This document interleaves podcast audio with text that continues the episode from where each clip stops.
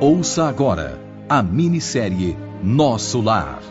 Uma iniciativa do radialista e jornalista Paiva Neto. Os direitos autorais da obra literária de André Luiz, psicografada por Francisco Cândido Xavier, pertencem à Federação Espírita Brasileira, que gentilmente autorizou a sua radiofonização. Realização: Rede Boa Vontade de Comunicação. Fundação José de Paiva Neto.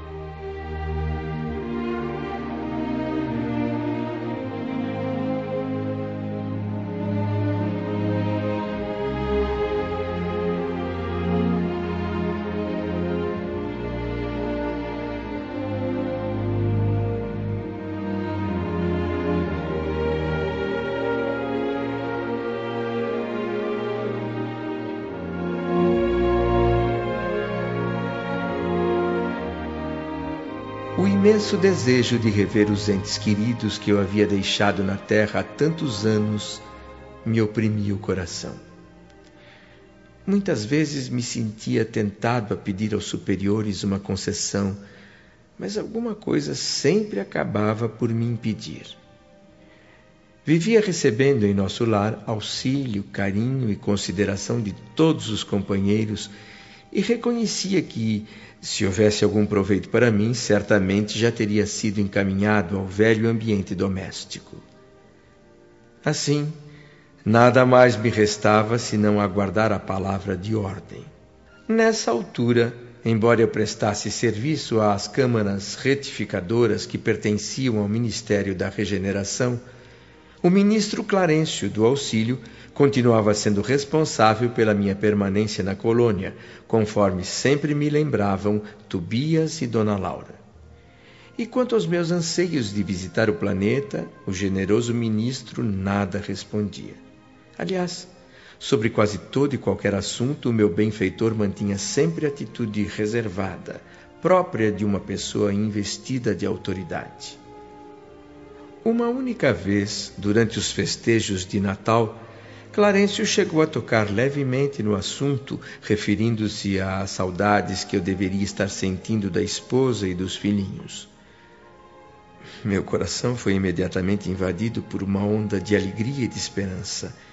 Ainda mais quando o bom velhinho me disse que não estava longe o dia em que me acompanharia ao velho lar terrestre. Agradeci comovido e cheio de renovado ânimo. Mas os meses foram passando. Chegamos a setembro de 1940 sem que eu visse a realização do meu desejo.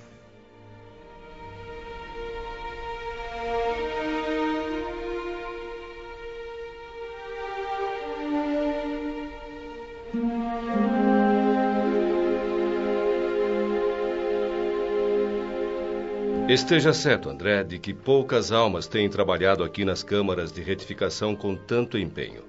Você progride rapidamente.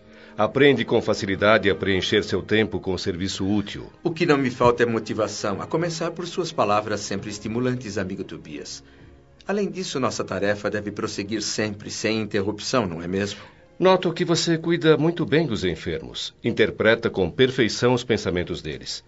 Uh, já viu Elisa hoje? Gostaria de saber como ela está. Elisa é uma paciente que não perco de vista. Tenho tentado por todos os meios disponíveis ajudar a pobre mulher. Acho que apresenta alguma melhora, sim. Você tem então excelentes motivos para se mostrar contente. Só falta remover do olhar a velha sombra da saudade, André. Sobre isso ainda não tenho conseguido êxito, meu querido amigo. Quanto mais consolido meu equilíbrio emocional, mais parece crescer a vontade de rever os meus. A saudade dói muito, André. Eu sei.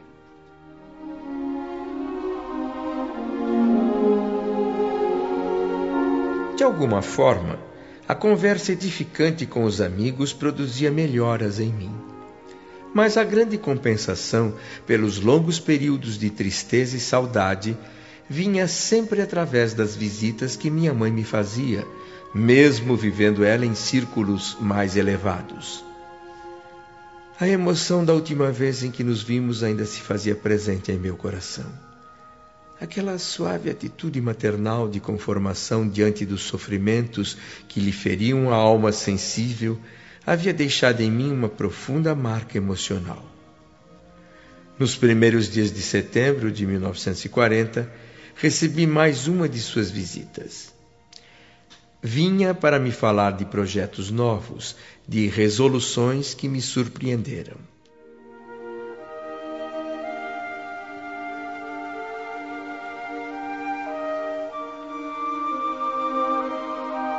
É muito importante, meu filho e absolutamente necessário para mim. Não se trata de uma decisão impensada. É algo que preciso fazer particularmente por seu pai. Eu não posso concordar, minha mãe. A senhora reencarnar na Terra. Mas por quê? Enfrentar novamente um caminho escuro sem necessidade imediata? Considere a situação angustiosa de seu pai, André. Ele é hoje um cético de coração envenenado. Mas a senhora trabalha há muitos anos para ajudar meu pai a se reerguer. Esforços inúteis, meu filho. Laerte está numa condição tão desesperadora que, se insistir em continuar assim, com certeza vai mergulhar em abismos ainda mais profundos. Você, como filho, teria coragem de rever seu pai nessa situação, esquivando-se de ajudá-lo? Certamente que não. Eu iria trabalhar para ajudá-lo. Mas a senhora pode fazer isso daqui mesmo, sem necessidade de mergulhar num novo corpo físico na Terra. Sem dúvida. Mas veja bem, André. Os espíritos que amam verdadeiramente não se limitam a estender as mãos de longe. É como a riqueza material. Ela não valeria nada se beneficiasse apenas a nós e não aos nossos entes amados. Você residiria sozinho num palácio, deixando seus filhinhos vivendo na rua? É, claro que não, mas. Não posso. Não devo ficar olhando de longe. Vou contar com você aqui, meu filho, enquanto Luísa vai trabalhar comigo a fim de auxiliar Laerte a reencontrar o caminho certo. Seja como for, eu insisto. Não haveria um meio de evitar seu retorno ao planeta? Não, André, não seria possível. Estudei detidamente o assunto. Os que estão hierarquicamente acima de mim concordam. Não posso trazer o inferior para o superior, mas posso fazer o contrário. Nada mais me resta senão isso. Mas precisa ir assim tão. tão rapidamente? Não posso perder um minuto. Quando você puder transitar entre as esferas que nos separam da Terra, vai ser um valioso auxiliar para mim, meu amparo no futuro. Enquanto isso não acontece, peço-lhe que ajude suas irmãs. Elas talvez ainda se encontrem vagando pelas sombras do umbral. E por que ainda estariam naquela região triste? Estão em trabalho ativo de purgação. Você saberá como ajudá-las. Quanto a mim, meu filho, em breves dias estarei novamente no mundo. Vou reencontrar seu pai e juntos vamos cumprir as tarefas que o senhor nos confiar. Mas uh, meu pai irá se encontrar com a senhora de que forma? Em espírito? Não, André. A semana passada localizei Laerte na Terra. Com a ajuda de alguns amigos, providenciei para ele uma reencarnação imediata. Seu pai nem mesmo percebeu nosso auxílio direto. Assim? Como naquele momento ele tentava fugir das duas mulheres que ainda o assediavam, sim, sim. aproveitamos para forçar a entrada dele numa nova experiência física. Mas como é possível uma coisa dessas? E a liberdade individual? Pense num doente enfraquecido, se recusando a tomar o remédio amargo que vai lhe devolver a saúde. É quando os amigos entram em ação para ajudar, ainda que forçando. Certas reencarnações funcionam assim, meu filho. A liberdade restrita é um direito que só pode ser invocado pela alma que compreende o dever e que o põe em prática. É indispensável reconhecer que o devedor é escravo do compromisso assumido. Deus criou o livre-arbítrio e nós criamos a fatalidade. É preciso quebrar essas algemas que fundimos para nós mesmos. Mas o, o processo é tão simples assim, minha mãe. E quanto às duas mulheres infelizes que perseguem meu pai? Elas apenas desistem, desaparecem? Não é um processo simples, André. Elas se recusam a abandonar seu pai. Não fosse a proteção divina por intermédio de nossos guardas espirituais, talvez conseguissem de alguma forma bloquear, impedir essa oportunidade de uma nova reencarnação. Mas, meu Deus, eu não consigo entender. Então quer dizer que estamos inteiramente à mercê do mal até esse ponto? Somos o quê? Joguetes em mãos inimigas? Ah, meu filho querido. Essas perguntas devem estar presentes em nosso coração e nos nossos lábios antes da gente contrair qualquer dívida e antes de transformarmos irmãos em adversários para o caminho. Em outras palavras, não se pede empréstimos à maldade. E essas mulheres infelizes? O que vai ser delas? Serão minhas filhas daqui a alguns anos. O quê? Filhas? Volto ao mundo para ajudar seu pai, André. E ninguém ajuda eficientemente estimulando a luta de forças contrárias. Seria o mesmo que na Terra tentar apagar um incêndio com petróleo. É indispensável amar. Os que descreem perdem o rumo verdadeiro e peregrinam pelo deserto. Os que erram se desviam da estrada real, mergulhando no pântano. Seu pai é hoje um cético e essas duas pobres irmãs carregam pesados fardos na lama da ignorância e da ilusão. E como espera resolver uma, uma situação assim tão difícil, mãe? Reunindo todas essas almas em meu regaço materno num futuro não muito distante. Será a grande realização da minha nova experiência no mundo. E um dia, talvez, eu possa voltar aqui para nosso lar, cercada de novos afetos, numa imensa festa de alegria, amor e união.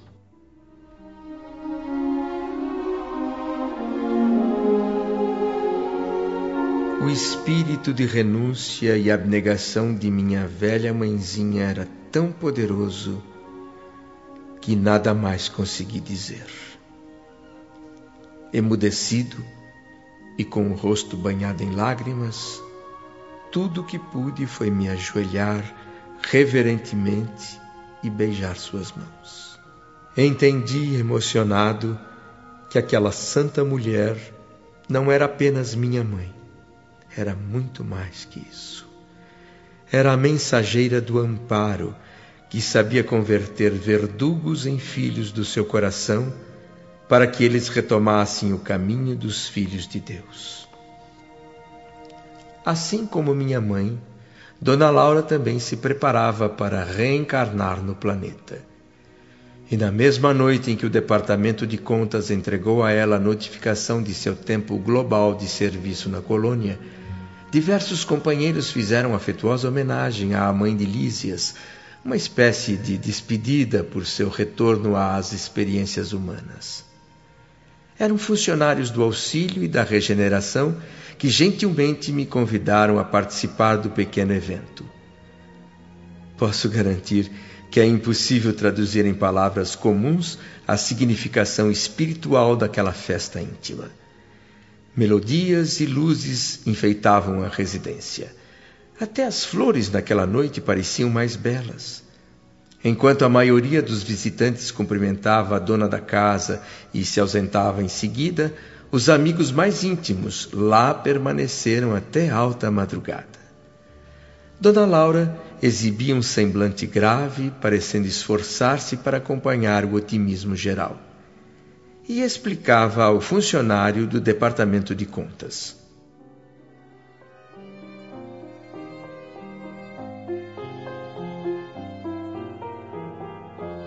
Vou precisar mais do que dois dias. As aplicações do serviço de preparação, do esclarecimento já terminaram. Como vê, eu estou pronta. Espero que a senhora esteja bastante animada para a luta. É uma verdadeira glória seguir para o mundo nas suas condições, dona Laura. Uhum. Afinal, tem milhares de horas de serviço a seu favor nessa comunidade de mais de um milhão de companheiros. É verdade. Além do mais, ainda conta com a ajuda de seus filhos que vão ficar aqui em nosso lar. Ah, obrigada, meu querido amigo. Tudo isso é muito reconfortante, mas é preciso compreender que a reencarnação é sempre uma tentativa de máxima importância. Meu marido voltou para a terra bem antes de mim, e meus filhos amados estarão aqui sempre me auxiliando, mas mesmo assim eu. Ora, dona Laura, não se deixe levar por conjecturas. Precisamos confiar na proteção divina e em nós mesmos. O manancial da providência é inesgotável.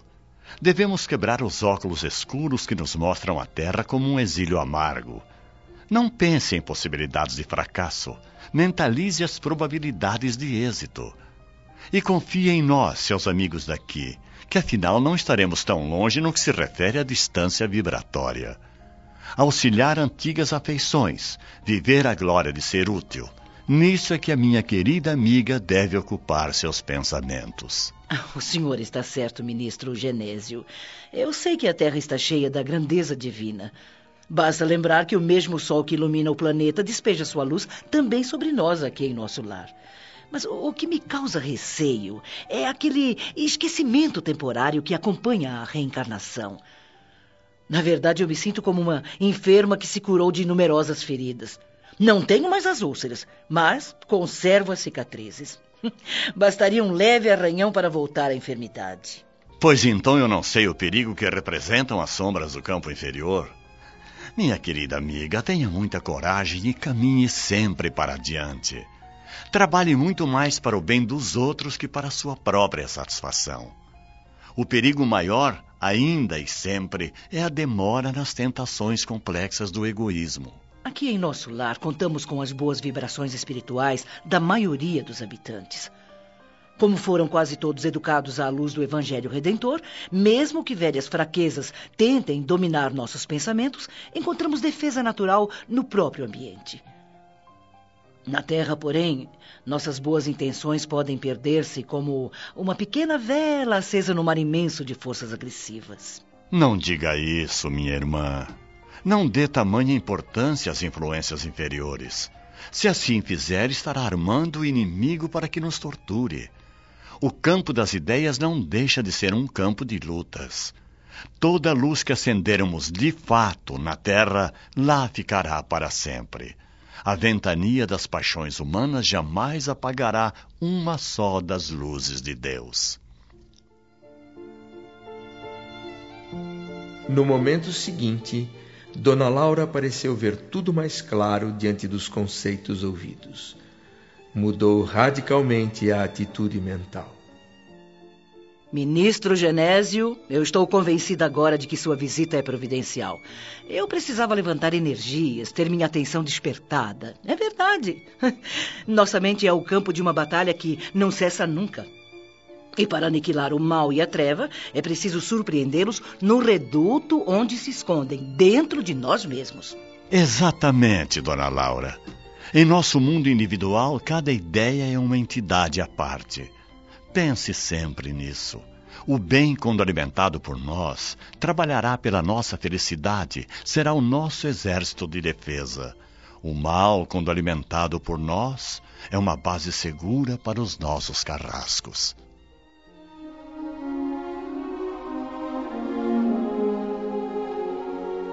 simples, objetivo, perfeito.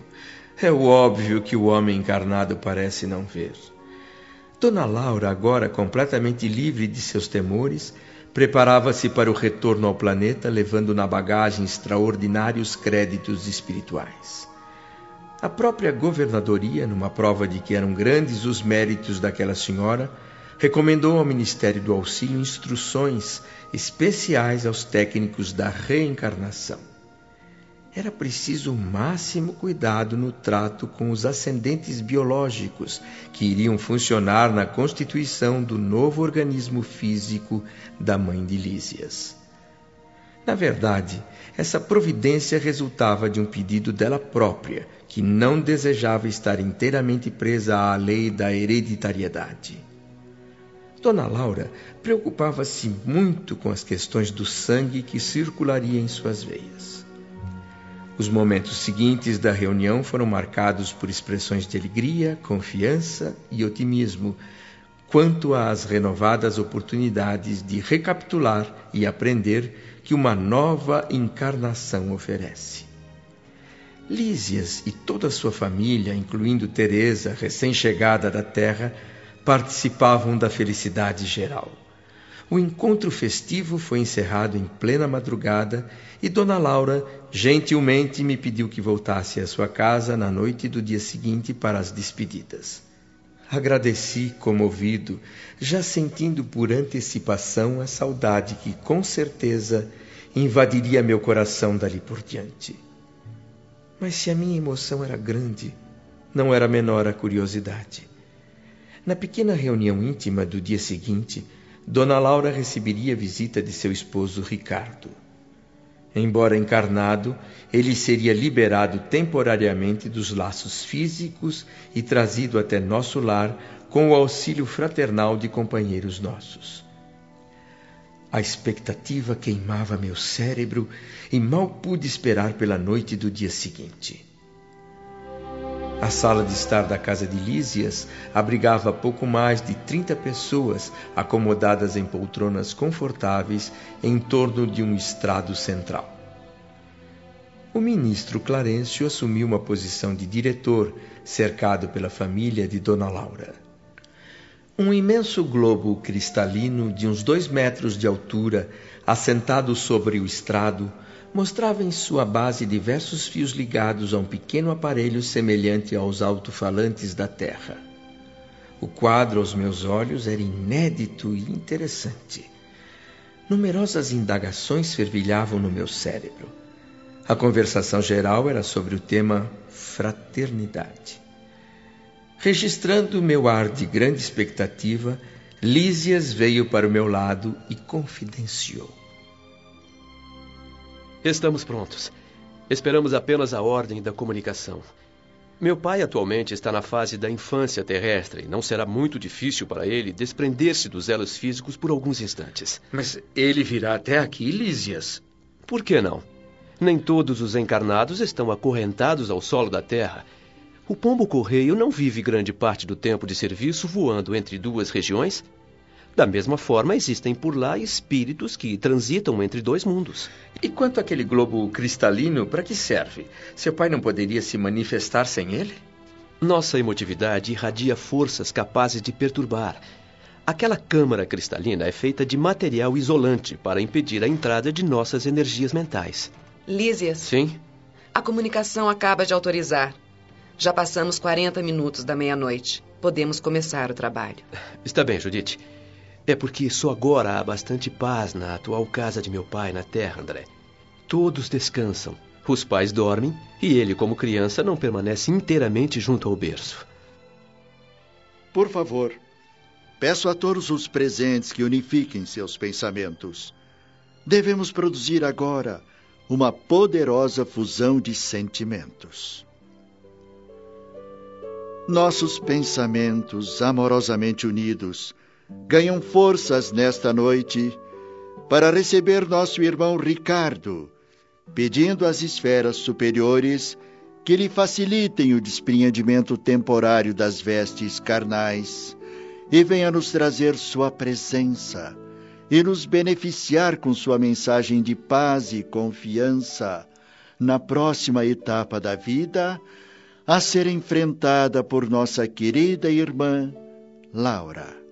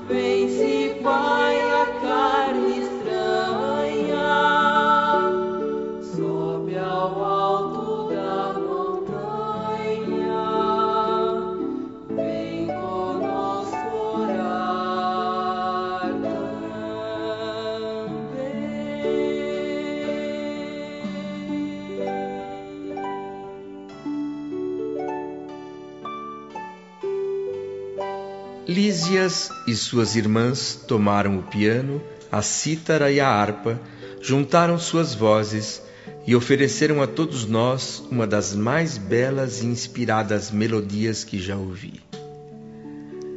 A música composta por eles mesmos se elevava cariciosa e divina como um gorjeio celeste. Meu pensamento naquele instante foi arrebatado, levado a esferas altíssimas. Eu diria que é quase impossível traduzir em palavras comuns as estrofes plenas de espiritualidade e beleza, descrevendo as afeições nos planos de vida que se estendem para além da morte.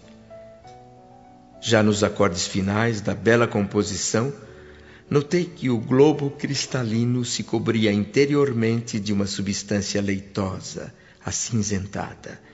E logo em seguida, para minha surpresa, surgiu ali a figura simpática de um homem de meia idade. Era Ricardo.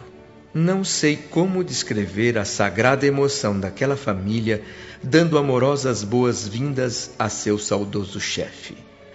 Depois de falar carinhosamente à companheira e aos filhos, fixou o olhar amigo em todos os presentes e disse comovido: Meus filhos, meus amigos, como é imensa a bondade de Jesus. Nosso culto doméstico do Evangelho foi enriquecido pelas supremas alegrias desta noite. Nesta mesma sala, temos procurado juntos o caminho das esferas superiores. Aqui, muitas vezes, recebemos o pão espiritual da vida. E é ainda aqui que nos reencontramos com o estímulo santo. Ah, como sou feliz. Pai querido, diga o que precisa de nós. De que forma podemos ser úteis ao seu generoso coração? Sua mãe virá ter comigo em breve, filhinha. A seu tempo, virão todos vocês igualmente. Que mais eu poderia desejar para ser feliz, se não rogar ao Mestre que nos abençoe para sempre?